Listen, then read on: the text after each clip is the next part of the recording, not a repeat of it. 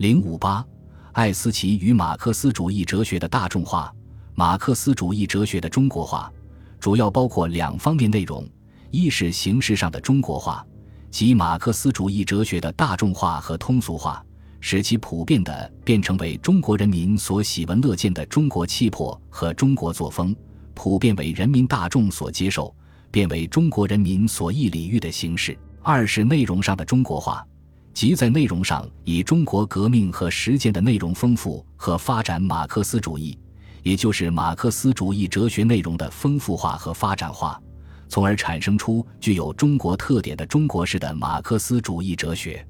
二十世纪三十年代，唯物辩证法在中国思想界得到广泛传播，为使一般民众易于理解和掌握这些深奥的哲学原理。马克思主义哲学大众化和通俗化的任务便迫切地提到了日程。艾思奇、沈志远等人成为马克思主义哲学大众化和通俗化的著名代表。一九三四年十一月，艾思奇在《读书生活》杂志上发表了第一篇专为大众写的哲学讲话。哲学并不神秘。此后，他在该刊上每期写一篇文章。到一九三五年十一月，共发表了二十四篇。后来集结成书，名为《哲学讲话》，又名《大众哲学》。艾思奇在这本自称入门的读物中，开宗明义提出：哲学并不神秘，哲学与日常生活的关系是密切的。他用当时群众熟悉的事例揭示哲学的真面目。他说，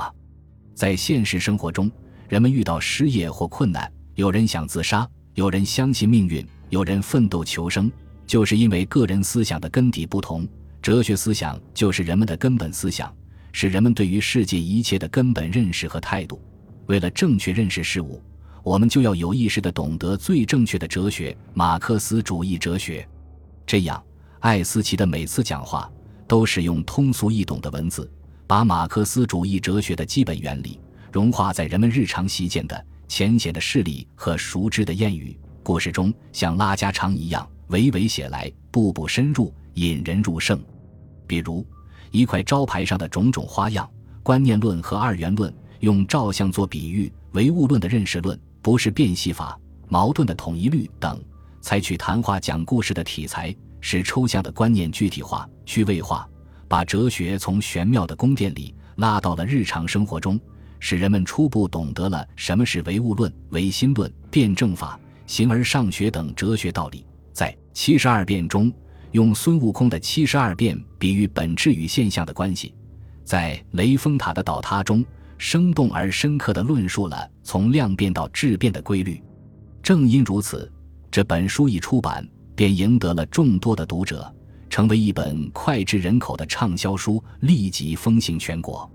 从一九三六年到一九四八年十二月，竟印行了三十二版。李公朴赞扬说。大众哲学是用最通俗的笔法，日常谈话的题材融化专门的理论，使大众的读者不必费很大气力就能够接受。这种写法在目前出版界还是仅有的贡献。又说，尤其值得特别一提的是，这本书的内容全是站在新哲学的观点上写成的。新哲学本是大众哲学，然而却没有一本专为大众而写的新哲学著作。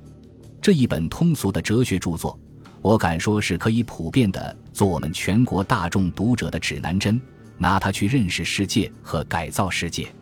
其后，艾思奇陆续出版了《如何研究哲学：实践与理论》《哲学与生活：知识的应用》等通俗哲学读物，为马克思主义哲学在中国的广泛传播做出了巨大贡献。为了进一步推动马克思主义哲学中国化，一九三八年四月，艾思奇首先提议发起马克思主义哲学中国化运动。他认为，马克思主义的通俗化在打破从来哲学的神秘观点上，在使哲学和人们的日常生活接近，在日常中也指导人们注意哲学思想的修养上是有极大意义的。而这也就是中国化现实化的初步。然而，通俗化并不等于中国化、现实化。因此，他也没有适应这激变的抗战形势的力量，所以现在需要一个哲学研究的中国化、现实化的运动，提议发起马克思主义中国化和现实化运动。一九三八年十月，毛泽东在中共六届六中全会上正式发起了马克思主义在中国具体化运动，要求中国的马克思主义者把马克思主义理论与中国的实际结合起来，用马克思主义立场、观点和方法解决中国实际问题，以创造中国的马克思主义。为推动这一运动的开展，艾思奇、刘少奇、张闻天等人率先响应。艾思奇发表了《论中国的特殊性》《抗战以来几种重要哲学思想评述》等文章，系统地阐述了马克思主义中国化的科学内涵和实质，对马克思主义中国化做出了一定的贡献。